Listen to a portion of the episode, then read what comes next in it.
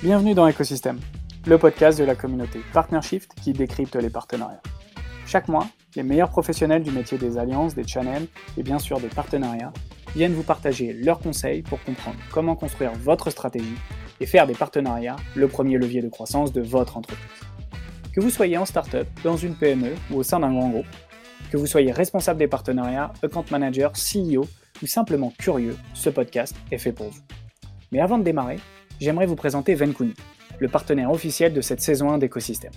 Avec André, fondateur de ce cabinet, nous partageons la même passion et la même vision des partenariats qui nous a poussé avec mes associés à créer Partnership. C'est donc un partenaire qui fait sens car il accompagne les CEO à déployer leur stratégie partenariat et à repenser leur écosystème, et ce, en Belgique, en France, en Espagne et bientôt au UK. Alors merci André de soutenir notre podcast.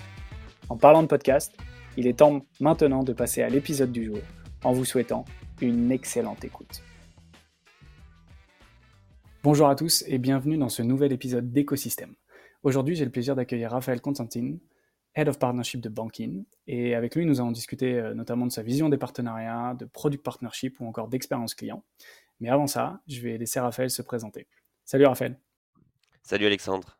Bah, du coup, tu m'as introduit. Je m'appelle Raphaël Casantini, j'ai 30 ans et j'occupe actuellement donc le poste de Head of Partnerships de chez Banking depuis le début de l'année 2023. Et comment ça se passe? Ça se passe très bien. Euh, c'est différent de mon ancien job, on en parlera peut-être après, mais euh, ça se passe très bien, j'apprends énormément de choses et euh, je, je me régale et quotidiennement j'ai des nouvelles, des nouveaux sujets sur lesquels je dois travailler, donc je suis plutôt, plutôt très satisfait. Juste peut-être pour remettre un peu dans le contexte, Bankin, c'est une application une fintech qui regroupe près de 7 millions d'utilisateurs depuis, depuis sa création et on accompagne chaque jour nos utilisateurs dans la gestion de leur budget grâce à l'agrégation notamment de leur compte bancaire. C'est une super app. moi, je me souviens de Banking il y a, longtemps parce que c'est une des premières apps que j'avais téléchargées à l'époque pour connecter mes comptes et voir un petit peu tout ce qui se passait parce que j'avais pas envie, quand j'en avais 3-4, de, de, switcher de l'un à l'autre. Euh, je suis content de voir que ça existe toujours. Euh, c'est quoi aujourd'hui un peu la strate de, de, banking pour se renouveler, pour faire face à la concurrence et par rapport à tout ce qui existe aujourd'hui sur, bah, mine de rien, sur le marché du, de la carte bancaire digitalisée et tous les, tous les néobanques qui arrivent. Comment, comment c'est quoi la strate? Nous, on ne se positionne pas du tout comme une banque. Euh, on, on, se veut vraiment comme étant un facilitateur et on se positionne réellement comme un coach budget.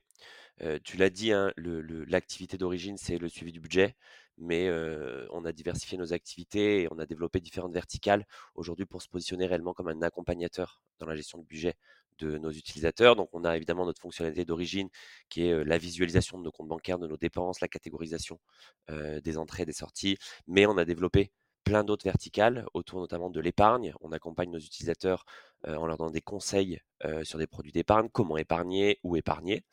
on est également sur des sujets plus orientés factures. Donc on accompagne nos utilisateurs sur pointer un petit peu leurs factures, leurs factures trop élevées, les accompagner, les conseiller aussi dans des changements de fournisseurs pour éventuellement réaliser des économies. Il y a des sujets aussi liés sur du gain de pouvoir d'achat. Alors tout est, relié au, gain, au pouvoir d'achat, mais je vais dire du gain de pouvoir d'achat direct avec des, une solution de cashback, donc permettre à nos utilisateurs de gagner de l'argent à chaque fois qu'ils dépensent chez un de nos marchands partenaires, et des sujets également liés autour du crédit, donc crédit à la consommation, crédit renouvelable pour aider à nos utilisateurs ben, à, souscrire un crédit en partenariat avec des sociétés pour, pour, pour le faire rapidement et efficacement donc du coup, ça, c'est la, c'est la strate euh, produit, service de, de banking. Comment comment t'intègres aujourd'hui les partenariats? Alors, peut-être que tu peux nous dire un peu deux mots de euh, comment tu es arrivé chez Banking, euh, c'est quoi, ça a été quoi tes premières, tes premières actions un petit peu en, termes de strat, mais comment tu intègres les partenariats aujourd'hui chez Banking Est-ce que ça existait avant ou est-ce que c'est une création de poste? Comment ça se passe? Non, non, ça existait avant que j'arrive. C'était Nicolas Leroy qui avait ce, poste avant moi. Aujourd'hui, les partenaires chez Bankin, ils s'inscrivent dans deux logiques. La première, c'est créer de la valeur pour l'utilisateur en diversifiant nos services, donc apportant toujours plus de valeur aux différentes verticales dont on a parlé aujourd'hui, donc les diversifier, les enrichir. Et ben, le deuxième objectif, et pas des moindres comme tous les, comme tout, la plupart des partenariats, c'est générer du revenu. Donc c'est c'est une source de revenus et c'est la principale source de revenus pour, pour l'entreprise aujourd'hui. comment ça se construit? Alors moi, je suis arrivé chez Banking en début d'année. Donc qui dit début d'année dit généralement renégociation de, de tous les partenariats. Donc j'ai vraiment, j'ai vraiment commencé en ayant une vision globale de tous les partenariats qui existaient au sein de l'entreprise avec des rediscussions, donc très bien pour reparler du contexte de l'année d'avant et beh, projeter et faire nos projections et, et, leur parler de nos ambitions sur l'année 2023 pour renégocier, pour rediscuter, pour discuter aussi des évolutions produits qu'on allait avoir, dans quelle mesure le partenariat allait se renforcer, allait évoluer aussi en fonction de ces évolutions produits. Euh, il y a plein de choses à creuser là. Peut-être que j'ai une première question. Tu, disais que c'est euh, une source de revenus. Donc, tu reportes à un head of revenus, un CRO, quelqu'un qui, euh, qui gère toute la stratégie revenu de banking, je suppose? Je, je reporte directement au, au manager, enfin au, je, au CEO. Qui est Guillaume Sartoulet, donc c'est mon, c'est mon N plus 1 directement. Donc le directeur général, c'est avec lui, c'est directement auprès de lui que je, je reporte. Et la stratégie, elle se construit, alors évidemment, mais elle se construit plus avec tous les head-off, en fonction aussi de la stratégie produit, en fonction de la stratégie marketing. Donc c'est vraiment une stratégie qui est construite ensemble, toutes les business units, et pas uniquement en silo, business unit par business unit. Quoi. Trop bien. Donc, du coup, tu as des réunions euh, régulières, soit avec les équipes produits et tech, soit avec les équipes market. Comment, comment ça fonctionne un peu cette, euh, cette orga euh, chez Banking pour, pour Alors, pour le coup, pour le coup, moi j'ai toujours dit, et en tout cas je le vois encore plus chez Banking, que les partenariats ne sont rien sans les autres business units de l'entreprise. Parce que oui, on, on, contractualise et on signe un partenariat qui sera potentiellement générateur de revenus. En revanche, si on n'a pas de marketing pour inciter ou en tout cas inviter l'utilisateur à connaître ce service, ben, ça sert à rien. Si on n'a pas de produit et de nouveaux services qui permettent d'intégrer ce service et donc du coup de créer une logique dans le parcours utilisateur pour arriver jusqu'à ce service, ça ne sert à rien. Donc réellement, et comme si j'ai pas de, de, parcours pour y arriver, ça, ça n'aboutira jamais, ça ne transformera jamais. Donc en effet, il y a vraiment un lien avec tous les head-off de l'entreprise, hein, que ce soit marketing, que ce soit data, que ce soit product, que ce soit opération, que ce soit acquisition, qui fait que en fait tout est lié. Nous, on est liés à eux et eux sont liés à nous également. Et donc du coup, vraiment tout se construit autour de synergies communes entre toutes ces business units pour en effet avoir bah, finalement l'objectif commun, c'est la croissance de, notre base utilisateur, la croissance de la satisfaction de nos utilisateurs et continuer de générer du revenu. Je crois que c'est ce qu'il y a de plus passionnant dans notre métier cette vision 360 que tu dois avoir pour pouvoir effectivement travailler intelligemment avec euh, euh, les différentes business units de ta boîte, parce que de toute façon, tu dois comprendre ce qu'ils font pour pouvoir, toi, intégrer ce dont tu as besoin dans leur stratégie, dans leur roadmap, parce que si on prend les équipes produits, enfin, moi je fais le parallèle avec les intégrations de systèmes de caisse que je pouvais faire par le passé, il y avait développer le produit en tant que tel, et puis développer les intégrations nécessaires pour nos clients, et donc toi, tu arrivais avec euh, des suggestions, mais comment tu prends les décisions, comment tu expliques au produit de prioriser telle euh, intégration par rapport à telle intégration ou tel feature par rapport à telle feature, euh, enfin fonctionnalité. Il y, a un côté 360 moi qui me passionne dans ce, dans ce job et que je trouve assez, assez génial et c'est super cool du coup que tu sois en report direct avec le CEO parce que c'est quand même ça où on, voit qu'il y a des freins parfois avec avec d'autres head of partnership qui n'ont pas un report direct avec le CEO et qui manquent peut-être un petit peu de, bah, de moyens, de ressources pour euh, délivrer plus de valeur pour l'entreprise. Ouais, carrément. As, euh, dans, euh, comment tu es arrivé chez Banking et c'était quoi ton parcours avant? Parce que finalement, tu as, quand même plusieurs années, quand on préparait le podcast, tu m'expliquais que tu avais plusieurs années d'expérience dans, dans, le partenariat. On a l'impression quand même que ton expé chez Banking est bien différent de ce que tu as pu faire avant. comment tu comment es arrivé là? Complètement. Alors moi, ça fait à peu près six ans je vais dire, je suis dans le, l'environnement des partenariats en CDI en tout cas. Mais peut-être que, peut-être que mon, le pied que j'ai mis dans les partenariats date, date d'il y a beaucoup plus longtemps. moi, j'ai fait, alors pour mon parcours, peut-être on va aller rapidement sur mon parcours universitaire, j'ai fait une classe prépa, une école de commerce. et pourquoi je, je, parle de ce sujet-là? Parce que c'est peut-être au moment de mes études où j'ai commencé dans les partenariats, puisque j'étais sales puis président d'une asso qui rédigeait un guide gratuit de la ville de Bordeaux. Et donc on distribuait aux Bordelais aux visiteurs avec des, critiques et des commentaires sur des lieux de Bordeaux, donc que ce soit des restaurants, des bars. Et on se finançait par la vente d'encarts publicitaires. et donc du coup, moi j'étais en partie en charge de convaincre les restaurateurs, les boutiques, les entreprises de la région de financer, d'accepter d'apparaître dans notre guide, d'avoir un encart contre, contre de la rémunération. Donc c'était un métier de sales, mais c'était aussi un métier de partenariat puisque l'idée aussi était de les fidéliser, de construire des relations pour qu'après de notre côté on puisse on puisse profiter de bons plans, développer des offres dédiées à nos lecteurs, etc. Et puis après, j'ai eu différentes expériences à l'étranger notamment, pas dans les partenariats. J'ai rejoint Selectra en 2018 en tant que Head of Partnerships également dans la France, pour la France dans un premier temps, pendant deux ans.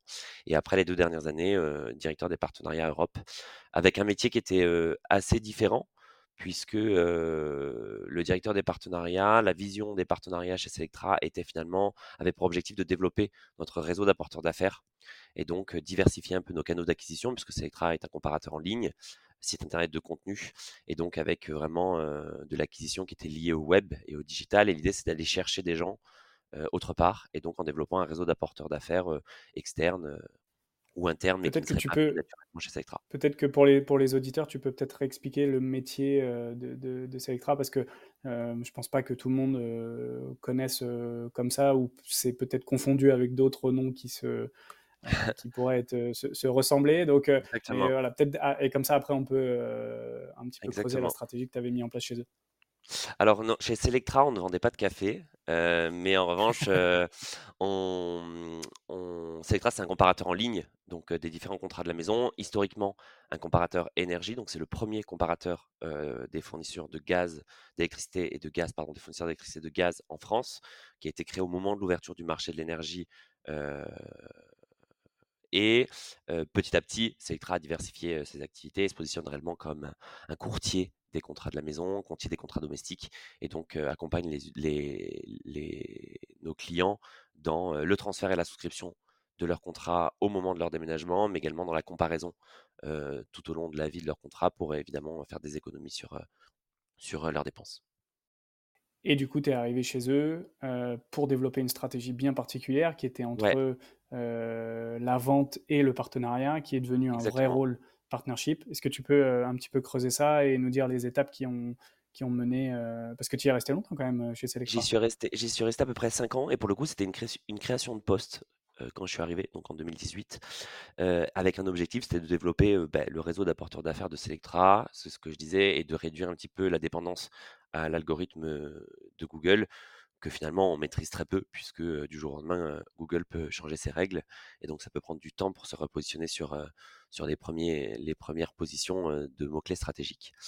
Et donc bah, donc du coup l'idée quand je suis arrivé c'était plutôt de définir un profil de client donc en fonction des clients que l'on avait quel était le client sur lequel on, devait, on devait travailler. Donc, c'était les clients en situation de déménagement. Donc, on appelait les clients en mise en service parce que c'est des clients auxquels on répondait pour les, pour lesquels on répondait à un besoin immédiat.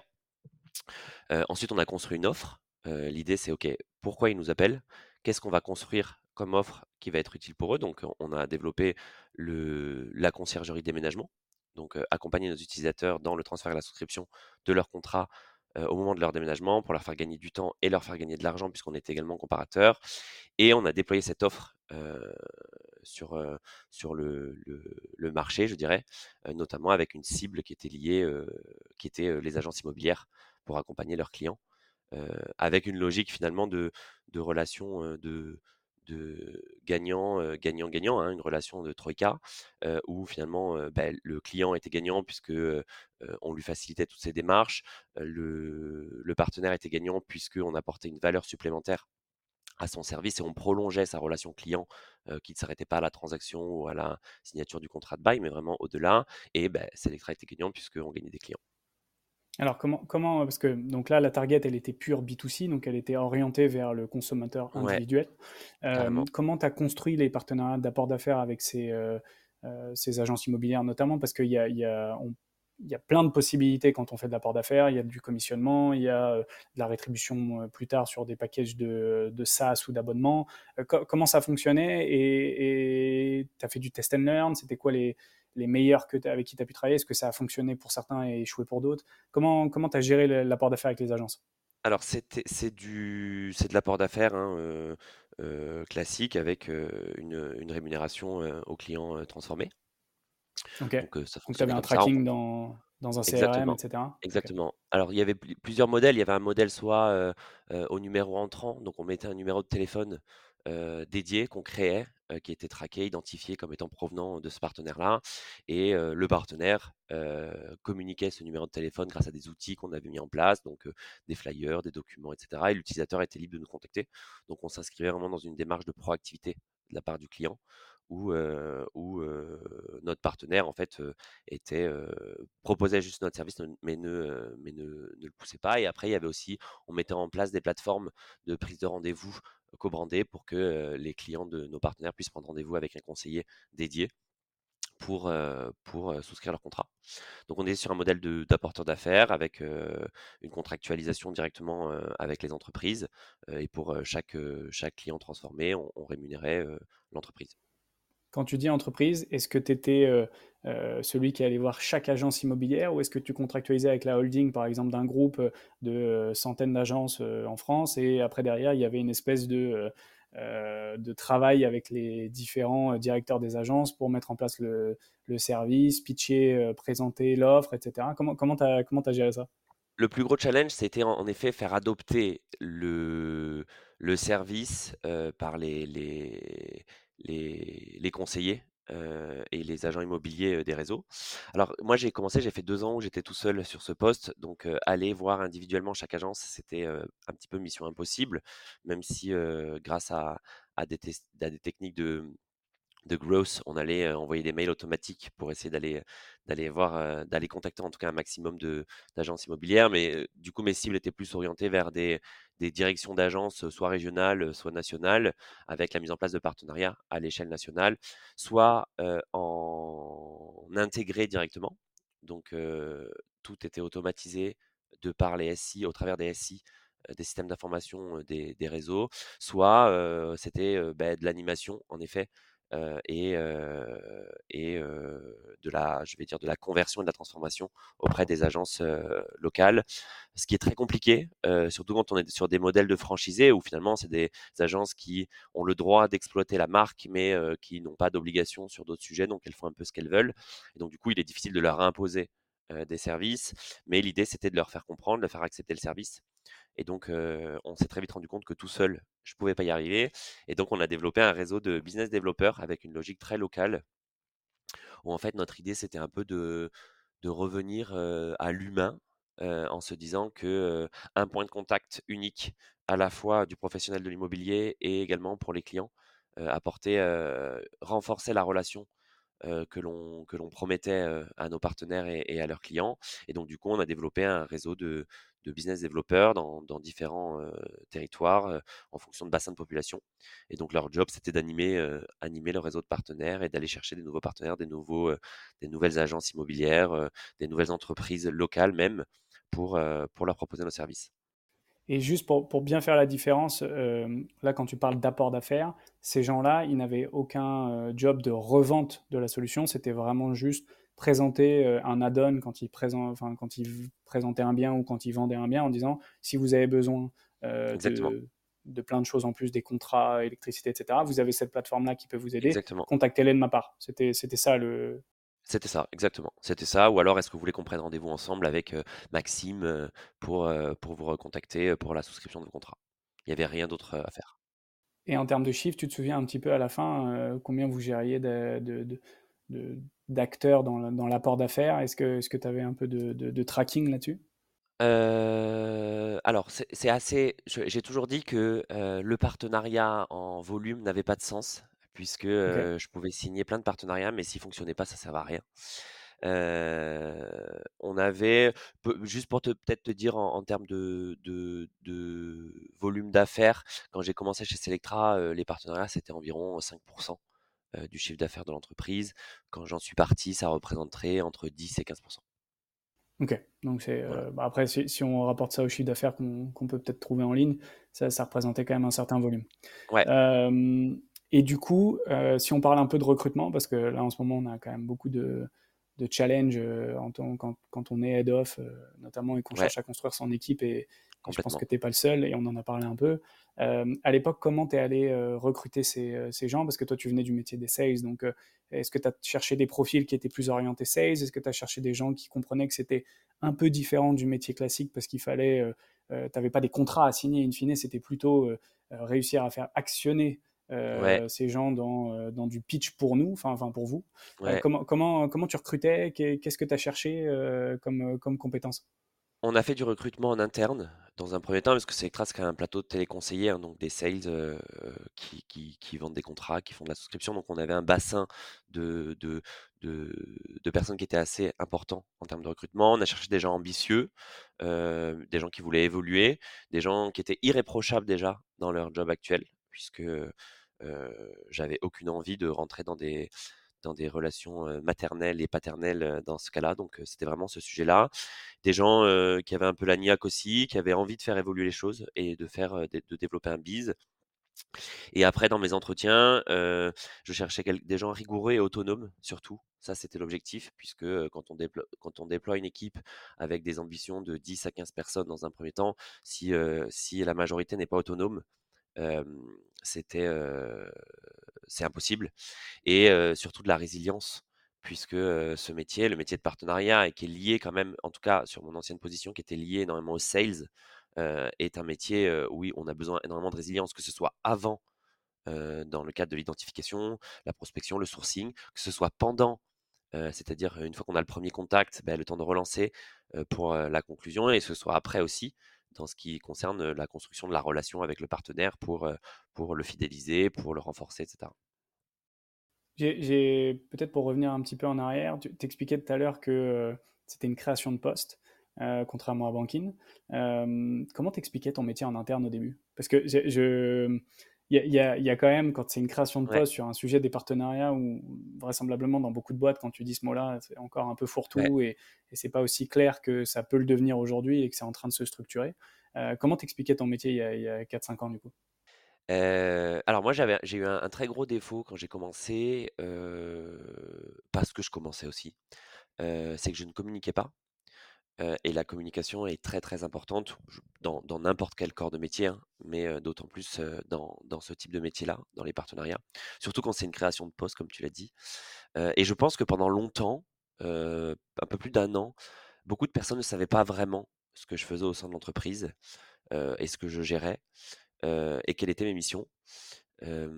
Et donc du coup, c'était un peu j'ai toujours dit que c'était un peu un jeu de négociation, heu, à la fois en externe, puisqu'on passe son temps à négocier avec des interlocuteurs externes pour tenter de signer, pour tenter de développer un réseau et après en interne, puisqu'en fait, heu, parfois, beh, il fallait que je fasse bouger un petit peu les lignes, il fallait que je change quelques trucs, il fallait que j'impose un petit peu certains trucs et du coup, beh, c'était compliqué heu, quand, les gens ne savent pas réellement ce que ce que tu fais, et je pense que ce qui a fait changer les choses, c'est, peut-être, le la on est on s'est inscrit dans une nouvelle dimension, des partenariats, où en fait au bout de 2 ans, moi je m'ennuyais, je tournais en rond et Xavier, qui est un des fondateurs, Xavier Orion, qui sont les fondateurs de Selectra, m'ont donné cette opportunité en plein covid de lancer un projet business developer en se disant: «Écoute, on va pas s'arrêter là, il y a plein de choses à faire, aujourd'hui on peut pas aller plus loin parce que tu es tout seul. En revanche, on va aller plus loin avec d'autres personnes» et donc en un an, on a recruté, heu, 15 personnes en France. 6 mois après, on a lancé, l'Espagne, on a lancé l'Italie, on a lancé le Portugal et donc là, les gens ont compris, je pense, peut-être au bout d'1 an et demi, 2 ans, ce qu'étaient les partenariats, quelle était l'ampleur et quel était l'impact sur le business et c'est devenu finalement une dimension c'est devenu finalement une business unit stratégique heu, qui qui qui ne l'était pas pour tout le monde. Je vais pas dire qu'il ne l'était pas, mais qui ne l'était pas pour tout le monde en tout cas, heu, quand elle a été créée. Je crois que, je crois que tu as peut-être eu un des trucs dont beaucoup de Head of Partnership rêvent. hein. à un moment donné, c'était cette espèce de, de prise de conscience de, de la Ouais, direction et de dire euh, on est capable d'investir en plus en plein Covid. Alors, euh, on va pas, on va pas non. Enfin, je pense qu'en termes de business, c'était aussi intéressant parce que les gens a commencé à déménager beaucoup et à se poser ouais. des questions, de se dire euh, je, j'en vais, je m'en vais des villes pour aller à la campagne. Et, et donc, il y a sûrement eu énormément de business généré à ce moment-là, euh, Alors on a eu on a eu très peu de profils, heu, déménagement, hein, puisqu'avec le confinement, personne n'avait le droit de bouger et que les dégagements les déménagements ont été décalés dans le temps. Donc on a eu un gros pic en décalé dans le saisonnier, sur la saison. En revanche, on avait beaucoup de gens qui restaient chez eux et donc ils n'avaient rien d'autre à faire que de comparer leurs factures et de se rendre compte que rester chez soi, ben, ça consomme et que ça dépense. Et donc du coup, tous ces profils-là, on allait les chercher. Trop bien. Et du coup, si on parle un peu de l'expansion France, tu recrutes 15 personnes. Comment tu structures l'équipe? Comment tu mets en place, avant qu'on parle de l'expansion européenne, parce que ça c'est aussi un sujet qui est hyper intéressant, comment tu as structuré l'équipe France, la structure par région, les KPI, des meetings? Comment ça se passe en plein Covid en plus? Moi, j'ai négligé. Alors, j'ai eu de la chance, c'est que le, le, POC test qui s'est déroulé sur les cinq premiers mois, c'est passé avec une seule personne, qui était Rudy. On a lancé la Haute-Garonne dans un premier temps. et en fait, en trois mois, en trois mois, on a fait plus que ce à quoi on s'attendait. On a atteint la rentabilité sur ce projet et tout. Et donc, dès septembre-octobre, on a, on a déployé, recruté 10 personnes. je pense que j'ai négligé la structuration. j'ai un peu négligé la structuration parce que, je m'étais dit que ce que j'avais fait était solide, en tout cas pour une personne. et en revanche, alors ça a été solide pour 10 sur du court moyen terme. En revanche, il y a des besoins qui sont arrivés très rapide, très rapidement, que j'avais peut-être pas anticipé. Et donc très vite, il a fallu bah, trouver du management intermédiaire, puisqu'en fait, moi, j'ai essayé d'avoir un point de une heure toutes les deux semaines avec chaque business, business développeur minimum pour avec et donc on fixait des objectifs à court terme et à long terme. Donc on fixait des objectifs mensuels et on faisait des points d'étape en fait sur tout au long de tout au long du parcours. Et en fait quand vous avez 15 personnes et que à côté de ça ben, le job d'avant n'a pas changé. Donc tout ce que je faisais pendant deux ans c'était toujours le même hein, donc les partenaires que moi j'avais signés je les gérais toujours. Et ben en fait mes, relations pouvaient et en tout cas allaient dans, le sens de la dégradation. Et parce que je prenais moins de temps, j'avançais, je prenais plus de temps avec certains qui avaient des difficultés et d'autres qui étaient très autonome et très proactif, dynamique, eh ben moi je les délaissais. Et en fait, quand on délaisse quelqu'un qui, même si c'est, vous avez plus, vous plus rien à lui apprendre et vous n'avez plus rien à lui enseigner, même que c'est cette personne-là qui a aujourd'hui des choses à t'apprendre sur le sur le terrain, eh ben c'est une personne qui a quand même besoin bah, de d'échanger parce que quand on est tout seul sur sur sur son métier, c'est très compliqué. Le choix, comment il a été défini Dans un premier temps, en fait, on faisait des, on ouvrait des, des zones géographiques ouvertes en fonction des profils que l'on avait. Donc, on disait, on recrute des business développeurs en région. quelle est ta région? Vers où tu peux être basé? Sur quoi, sur quel, sur quel périmètre tu veux travailler? Donc, on cherchait des gens qui avaient un ancrage local, puisque c'était important pour nous aussi. Une personne qui connaisse la région, puisqu'on voulait vraiment créer une relation de proximité hein donc qu'elle soit physique, directe, mais également géographique. Et, après, on définissait des bassins de population d'environ 1 million de personnes pour commencer. Et évidemment, en fonction du dynamisme immobilier de la région, ben, on déployait des, on développait des, bassins de population plus, plus larges d'un business développeur à l'autre. Alors peut-être peut avant de, de, parler de l'Europe et de voir comment tu as, as, scalé peut-être ce que tu faisais en France, en Europe, juste pour revenir sur deux choses que tu as dit qui pour moi sont hyper importantes et je pense que beaucoup de, de personnes qui font ce métier-là aujourd'hui, qui sont head of, qui sont VP qui sont en train de construire des teams ou qui ont construit des teams, euh, mmh. s'identifient des ouf. Communiquer, euh, ça c'est le premier point. Euh, j'ai eu les mêmes remarques, enfin surtout quand en plus toi tu fais le job en parallèle de ton équipe. C'est-à-dire que tu as tes propres partenaires, tu as tes propres négociations, tu es, aussi la tête dans le guidon, tu as du mal à prendre de la hauteur, tu as, du mal à, poser la strate, à structurer. Et donc, moi, je suis pas du tout étonné de ce que tu me dis, du fait que bah, tu as simplement dupliqué ce qui fonctionnait, donc tu t'es pas forcément posé toutes les questions en amont. Moi, je pense que c'est totalement normal et, je l'ai vécu de la même manière. Et, notamment quand tu scales en plus au niveau européen, tu, tu à l'international en fait, tu essayes de dupliquer ce qui a fonctionné dans d'autres et, tu t'aperçois que parfois il y a des limites. Exactement. Euh, communiquer, c'est hyper important. Il y a, un, enjeu interne avant même d'un enjeu externe parce qu'on est souvent euh, cette espèce de, de, personne qui est euh, à la frontière de l'entreprise, qui est un des premiers ambassadeurs de l'entreprise, qui a cette capacité à, aussi être euh, bah, le premier à pitcher l'entreprise à des partenaires externes qui vont après avoir une bonne image ou une mauvaise image de l'entreprise en fonction de ce que tu dis et de ce que mmh. tu fais. donc ça, c'est super important, mais en interne, ne pas négliger d'expliquer ce que tu fais et de comment tu le fais et de pourquoi tu le fais, avec quel objectif, pour pas être vu comme une espèce de, de, de, de coût qui sert à rien, et alors que beaucoup n'ont pas l'impression que tu travailles alors que tu fais énormément.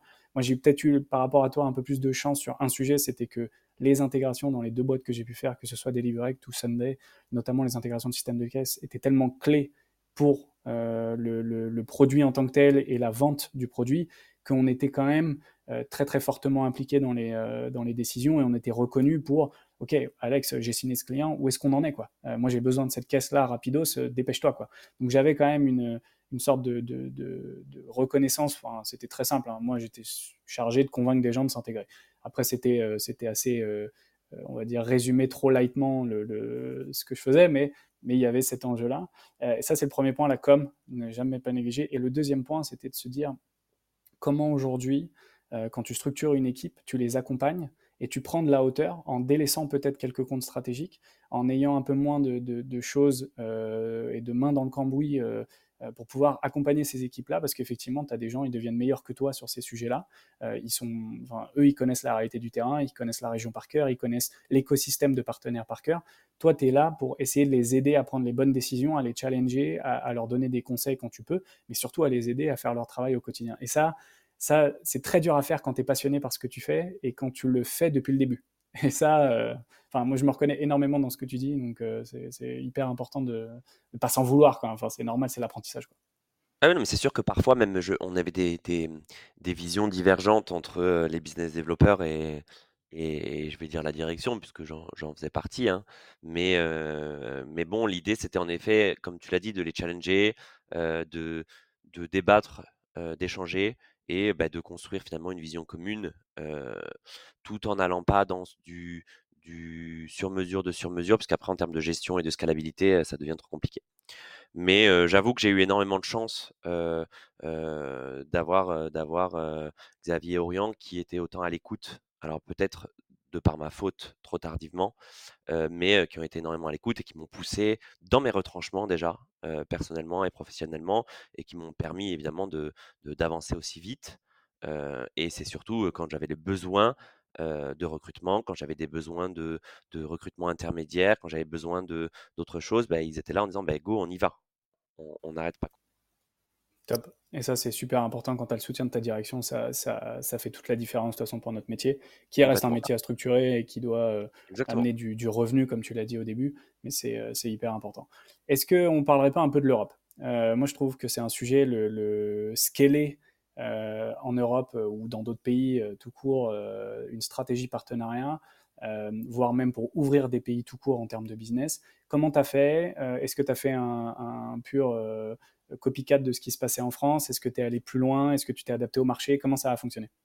J'ai commencé par faire un copycat de ce qui se passait en France. Euh, on s'est dit on va dupliquer exactement la même chose. Euh, euh, pour le coup, on a même repris exactement les mêmes outils qu'on avait mis en place en France, qu'on a traduit en espagnol.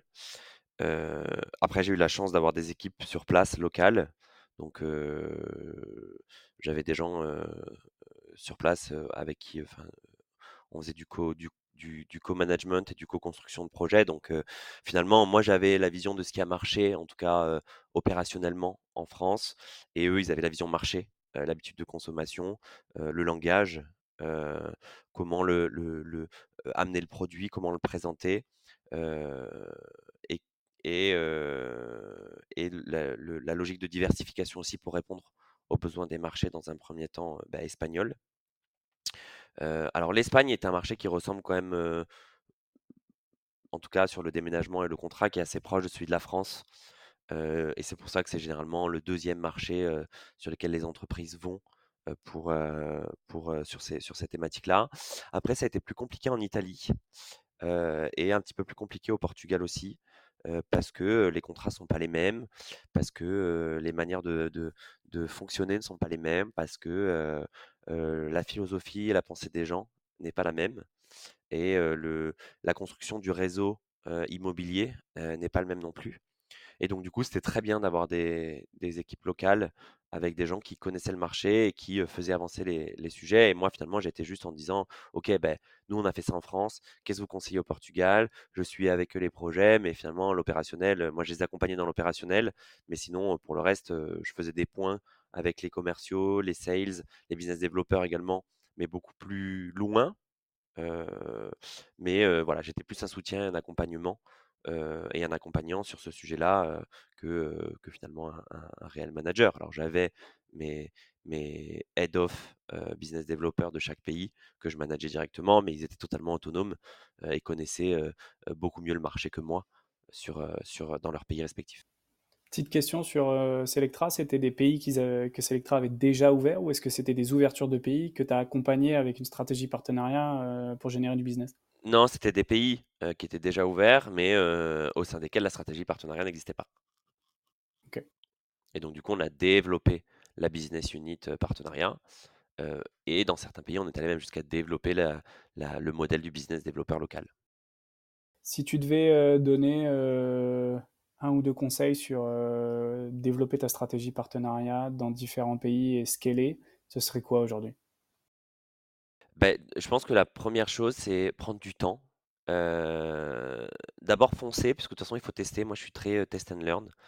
j'essaye, ça marche, ça marche pas, ben, je réessaye, ça marche, ça marche pas, je réessaye.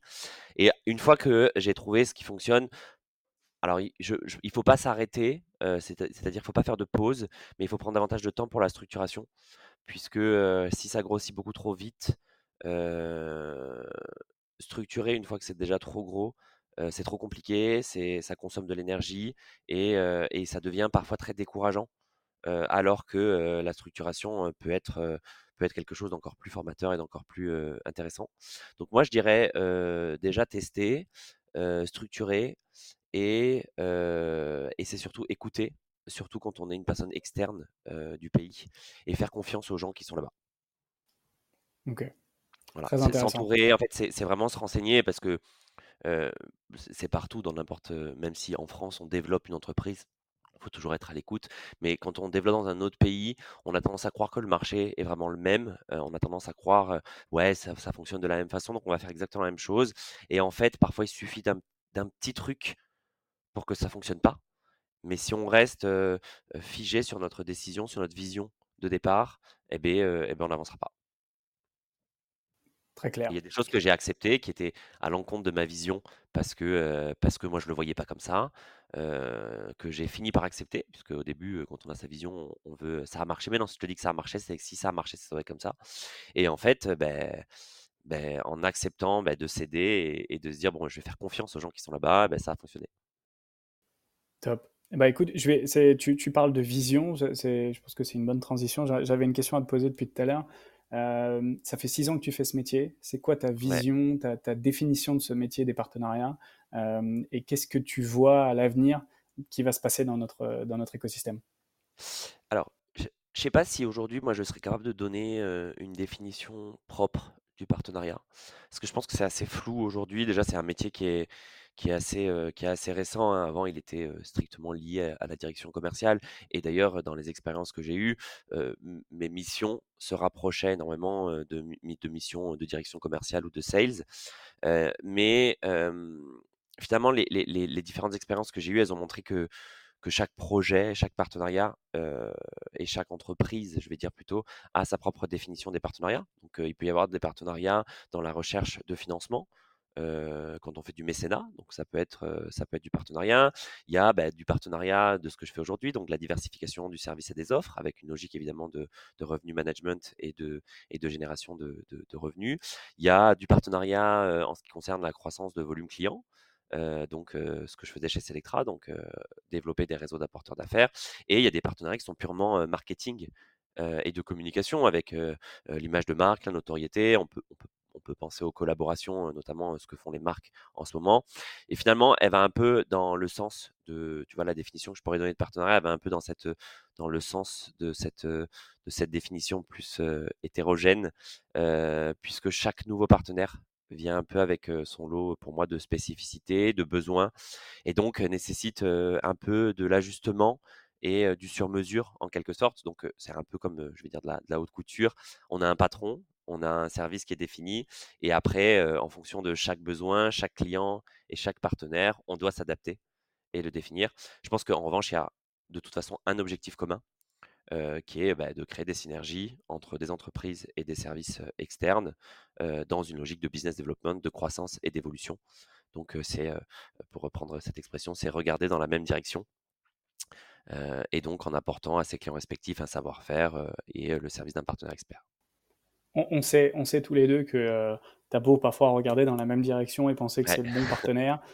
parfois, ça fonctionne pas. Est-ce que, alors on va peut-être parler de choses aussi qui fonctionnent, mais est-ce que tu as aujourd'hui un ou deux exemples de, de, partenaires qui ont vraiment bien fonctionné, de partenaires qui ont peut-être pas pris, de partenariats qui n'ont pas pris, euh, des partenaires que tu n'as pas réussi à convaincre quand y étais, mais que finalement sont revenus un peu après. Euh, parce que moi, ça m'est arrivé aussi. Donc, euh, et je suis des, partenariats depuis que j'ai quitté, par exemple, des UREC pour voir un petit peu tous ceux qui ont signé après être partis quand j'ai commencé les discussions il y a, il y 4 ans. je trouve ça toujours très intéressant. Mais si on parle un peu d'échecs et de succès, tu as des exemples en tête? Peut-être pas un échec clair, mais est-ce que tu as, des circonstances peut-être? Oui, alors moi quand, je vais prendre Selectra, après, chez Bankin, il y en a eu il y en a eu aussi, hein. Mais quand j'étais chez Selectra, on était en concurrence, frontale avec, une startup qui qui s'appelait Peppernest. On avait la même cible de, de partenaires, hein, exactement le même service. et donc du coup, on se tirait un peu la bourre entre les différents partenaires et on était un peu, qui va chasser le partenaire de l'autre? Et et j'ai perdu, des partenaires euh, sur les premières années que Peppernest a récupéré, euh, mais finalement qui ont été récupérés par la suite. Donc euh, cette déception, elle a été finalement alors de long terme, sur du long terme pour moi, mais très court-termiste à l'échelle de l'entreprise et du projet, puisque l'entreprise les a, récupérés, parce que Selectra, on a développé, on a évolué aussi dans notre service, etc., qui fait qu'on avait une valeur ajoutée qui était peut-être plus, intéressante et plus importante pour les partenaires aujourd'hui. Est-ce que le, du coup le churn, alors avant de peut-être parler des succès, euh, est-ce que le churn fait partie des KPI que tu suis euh, quand tu es un head of partnership, le, churn des partenaires du coup? Alors quand tu es un head of partnership en apporteur d'affaires, euh, comme je le faisais chez Selectra, oui. un petit peu, hein, c'était important parce qu'en fait, ça remettait en question si la personne partait, c'est soit à cause de ton travail à toi en tant que directeur des partenariats, donc est-ce que tu as fait assez de key account management, est-ce que tu as fait assez de suivi, soit de ton service. Et donc, du coup, c'est un, un, un, KPI important à suivre parce que c'est celui qui te permet de te remettre en question, et toi personnellement, et ton produit également, et d'évoluer et de t'améliorer pour te dire, OK, ben, là, il faut que je le limite, euh, ou alors il faut que je retourne le chercher euh, pour comprendre euh, et lui montrer que ben, ce qui n'allait pas, maintenant, ça va. Aujourd'hui, chez Banking, c'est différent puisque le partenariat, c'est vraiment dans une logique de construction de services et de produits. Donc, on n'est pas dans une logique de, de multiplication de, trop, de tous nos partenaires, mais plutôt dans une logique de renforcement des relations pour construire un produit commun et un service commun dédié à nos, à nos, utilisateurs. Quand, tu es arrivé chez Banking, tu avais déjà des KPI qui étaient présents sur la partie partenariat. Est-ce que tu en as développé des, nouveaux avec notamment la partie produit, la partie market peut-être? Puisque c'était très lié. Ouais, alors les KPI chez, chez Banking sont très liés au, à l'utilisateur et donc, je vais dire les KPI qu'on suit quotidiennement sont vraiment des, je vais dire les KPI globaux hein, que l'entreprise suit sont, sont des KPI liés dans un premier temps au revenu moyen généré par nouvel utilisateur et par leur utilisateur en, général, et également tous les sujets de d'audience, de rétention, de clics et de returning, donc les gens qui reviennent sur l'application, d'utilisateurs actifs. et après, évidemment, il y a d'autres KPI qui rentrent, qui sont des KPI plus liés aux produits, les notes sur les, stores et, la satisfaction de nos utilisateurs. Donc, c'est des KPI finalement qui sont, évidemment, il y a des KPI liés au partenariat qui vont être bah, partenaire par partenaire, comment ça a fonctionné, combien de clients on a envoyé, combien de clients on a transformé via ce partenaire. Donc on suit finalement, tout est lié finalement à notre utilisateur et donc, c'est plus des, des, KPI rattachés à notre utilisateur qu'après on divise par partenaire plutôt que des, des, KPI distincts partenaire par partenaire. Ok. Et donc, du coup, dans, si tu fais le parallèle entre les KPI que tu faisais, que tu avais chez Selectra ou chez Banking, tu en, en, as récupéré certains? Est-ce que c'est parce que finalement, vous aviez la même cible, c'était une cible B2C, donc je suppose qu'il y avait des croisements en termes de, de strat. Ça se passait comment? Alors, je en termes de strat, oui, peut-être, enfin, même pas en fait, puisque, le fonctionnement était quand même très différent, hein, Banking, c'est une boîte qui est très tech, et et Selectra est une boîte et était, alors elle est tech, mais qui était plus autour de l'humain, du call center. Et donc du coup, on était plus sur des performances, des performances liées à notre force, à notre, à notre force humaine et personnelle. Donc nos, conseillers, nos experts téléphoniques. Et Banking aujourd'hui, on est dans des KPI qui sont liés plus à, à notre produit, à la technique. En revanche, il y a vraiment des sujets bah, de suivi de performance, de taux de transfo, qui sont pas du tout les mêmes, mais qui reviennent, en tout cas, je vais dire du vocabulaire qui revient, mais qui sont pas du tout construits de la même façon. Et donc, du coup, aujourd'hui, tu dirais que tu as fait de l'apport d'affaires. Aujourd'hui, chez Banking, tu ferais quoi? Du product partnership lié à l'expérience client? Comment tu définirais ton, ton scope et ton, ton, ton job là, chez, chez Banking, du coup? Mais Je pense que je suis passé de l'autre côté, où en fait, avant, j'allais chercher des gens pour, je développais entre guillemets un service pour récupérer des gens, en tout cas pour, pour aller chercher des gens externes à Selectra. Aujourd'hui, je, conseille mes utilisateurs sur des services externes notamment. et donc du coup, je, je suis apporteur d'affaires pour d'autres entreprises et pour d'autres partenaires. Mais les partenariats sont très liés au produit et très liés à l'application et en fait, c'est ce que je te disais, la stratégie, elle est construite autour du produit, la stratégie partenariat et la stratégie produit. En fait, les stratégies de toutes les business units sont liées entre elles. Et donc, du coup, on est vraiment, l'objectif, c'est plus user-centric. Et c'était vraiment le sujet aujourd'hui. Qu'est-ce qu'on doit faire pour que nos utilisateurs continuent d'utiliser notre application? Qu'est-ce qu'on doit faire pour que nos utilisateurs continuent de trouver de l'intérêt à notre application et qu'est-ce qu'on doit faire pour proposer un service toujours meilleur pour nos utilisateurs? Je vois le temps qui passe, j'ai encore peut-être une ou deux questions à te poser. La première, ce serait sur les quick wins. On dit souvent que quand tu prends une, un poste en... Enfin, que ce soit une création ou que tu reprends un poste, on va rapidement te demander des résultats, mais et donc L'idée, c'est de se focus sur un ou deux quick wins qui te permettent de, mettre en avant ce que tu sais faire et comment tu y arrives pour gagner de la légitimité et du temps. Parce que on sait que les partenariats, parfois, ça peut prendre du temps. Donc, il faut être capable d'acheter du temps avec ces quick wins. Est-ce que toi, tu as, fait ça? Est-ce que ça, fait partie de certains succès que tu as encore aujourd'hui et qui t'aident à, avoir du temps euh, chez Banking ou qui t'ont aidé chez Selectra? Ouais, alors euh, j'ai exact, je suis pas sûr que ce soit la meilleure stratégie et pourtant c'est celle que c'est celle que j'adopte euh, et que j'ai adoptée à la fois chez Selectra sur tous les nouveaux projets que j'ai adopté encore chez Banking. J'ai foncé la tête dans le guidon en effet pour avoir un quick win parce que je voulais éviter de m'installer dans une dans une dans de l'inertie et donc du coup tu vois me sentir en fait, d'avoir ce sentiment un peu d'inutilité et de faire face à une difficulté qui est simplement liée à l'inertie. Donc, je me suis dit, OK, je vais direct dedans. Et j'ai encore fait, alors c'est pas une erreur, puisque aujourd'hui je, je, prends le temps de le faire, je structurerai après. Mais d'abord, je, vais dans, je vais dans le truc. Je choisis en effet deux, trois cibles, j'ai compris comment ça fonctionnait, je fonce et je vais voir. Parce que c'est aussi la façon du test and learn. Si tu prends du temps et que tu veux trop apprendre, et ben, du coup, en fait, tu sors un petit peu de l'action. Et pour se remettre dans l'action, c'est compliqué. Donc, du coup, moi, je suis assez partisan de vas-y, fonce, teste. Les premières fois, ça va être catastrophique. tu vas échouer. Donc, on va pas se mentir. Hein, les premiers moments, tu vas pas fouiller, tu vas pas savoir, tu vas savoir répondre à aucune question. Important d'être honnête et de ne pas avoir peur de dire je ne sais pas et revenir un peu plus tard avec les bonnes informations.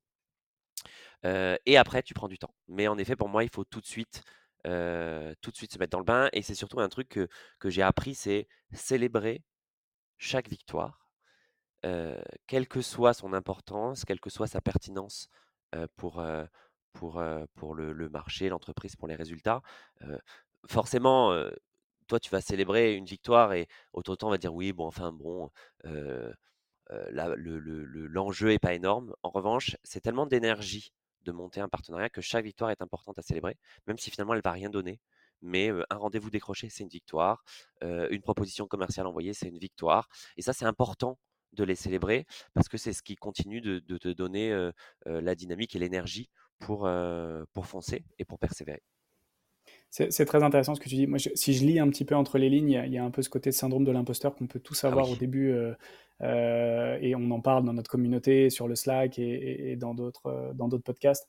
je pense que ça, c'est un, un, des vrais sujets pour nous à traiter en tant que, on va dire, membre de la communauté des partenariats et quand tu commences notamment pour, pour gagner ta légitimité, c'est important. Il y, a un autre sujet que tu as dit, c'est savoir dire je sais pas. Je pense que c'est un peu lié aussi à savoir dire non à certains partenaires ou en tout cas non, pas maintenant. Et, et ça me pousse à te poser la question, c'est quoi les... Ça fait six ans que tu fais ce métier. c'est quoi les grandes qualités d'un partnership manager finalement? L'écoute, ça c'est important. L'écoute, bah, écouter son, partenaire, écouter le marché, que ce soit la concurrence, que ce soit ses clients. écouter également en interne, puisque c'est important aussi de, de, comprendre et de connaître tout ce qui se passe en interne. Tu l'as dit tout à l'heure, hein, tu vois, c'est d'avoir une vision peut-être 360 de l'entreprise, puisque tu es un ambassadeur de l'entreprise et tu dois pouvoir, tu dois être à même de proposer n'importe quel service de l'entreprise, même si c'est pas dans ton, dans ton scope. Donc l'écoute, le, la résilience, ça c'est hyper important. C'est ce que je disais tout à l'heure, hein, c'est résilience avant, donc faire du sourcing, le source, donc de l'identification à la prise de contact, il faut de la résilience.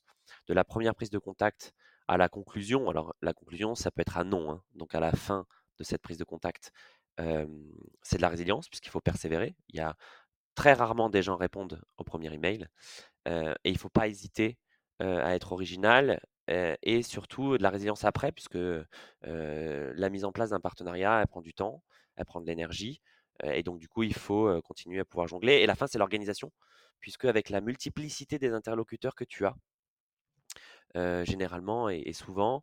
et au sein même de ces, interlocuteurs, tu as différents projets. Donc, il y a vraiment plein de sujets sur lesquels tu es de front et après que tu dois t'organiser avec tes équipes en interne pour, y amener à bien. Donc, l'organisation est hyper importante. et donc, moi, je suis très, je friand de la to-do. et encore même de la to-do papier. Alors, je force à, passer sur, sur des outils type Notion, mais je suis très friand de la to-do papier et j'ai besoin d'écrire j'ai besoin d'écrire ne serait-ce que deux, trois mots pour, pour savoir où j'en suis parfois. On est deux, t'inquiète. Il y on a beau utiliser tous ces outils magiques comme Notion, j'écris encore énormément et je crois qu'on est encore, on est beaucoup à le faire. parfois, ça nous, ça nous rassure et on aime bien, on aime bien matérialiser notre pensée avec un, avec un stylo. allez, j'ai une dernière question et après, et après on, se dit au revoir.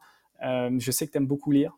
Est-ce que tu as un livre à conseiller euh, à nos auditeurs? Parce que on, est en train de faire, là, on a fait dans la dernière newsletter une sélection de bouquins pour l'été euh, qui sont très tournés partenariat, mais il y a d'autres livres euh, qui peuvent être aussi en dehors de, juste du, métier en tant que tel, qui peuvent être très intéressants pour nourrir son, bah, ses qualités, ses compétences en partenariat.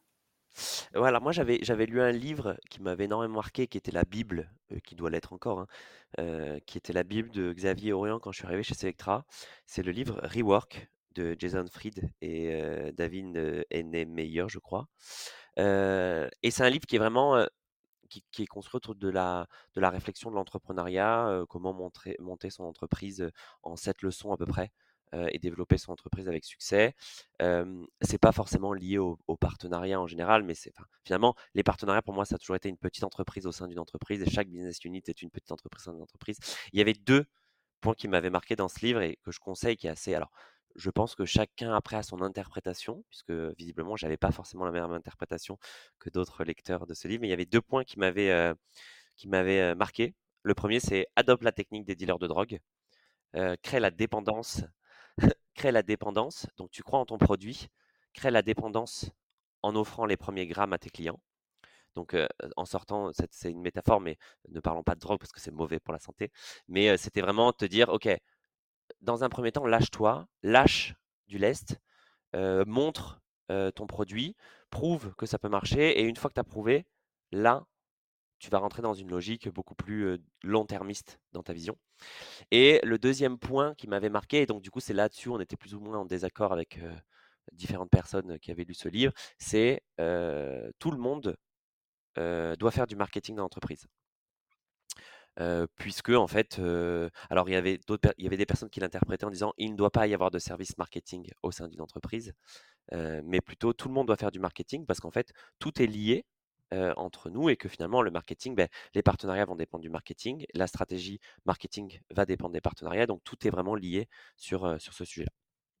c'était vraiment un livre qui m'avait qui m'avait marqué, donc je pense que ça peut être intéressant de, le lire et je serais très curieux de connaître l'interprétation de, certains conseils d'autres personnes, d'autres lecteurs.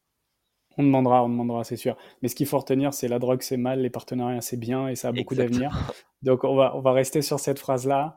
Euh, Raphaël, merci beaucoup euh, pour ton temps. Merci euh, de, de, tout cet échange. encore une fois, on est, on est vraiment ravis d'avoir toute cette communauté qui a été créée il y a quelques mois de ça, de voir des head-of, des VP, des partnership managers qui s'investissent autant, qui viennent prendre le temps de nous raconter leur histoire au micro de d'écosystème et euh, on a hâte euh, de, vous retrouver. On va faire plein d'événements encore euh, sur les mois qui viennent pour rassembler la communauté, vous aider à recruter aussi. on parlait tout à l'heure de recrutement et de compétences. On a ce job board là qui, qui est fait pour ça et on va continuer à investir effectivement du temps pour faire grandir notre métier. Merci beaucoup Raphaël. Et, ah, merci beaucoup à bah, toi. C'était très intéressant et à très vite. À très vite. Ciao. Et voilà, vous avez écouté Écosystème, le podcast de la communauté PartnerShift qui décrypte les partenariats. Si cet épisode vous a plu, n'hésitez pas à nous laisser une note ou un commentaire sur les plateformes. Vous pourrez aussi retrouver toute notre actualité et nos épisodes sur notre site partnershift.fr. Alors à très vite pour un nouvel épisode.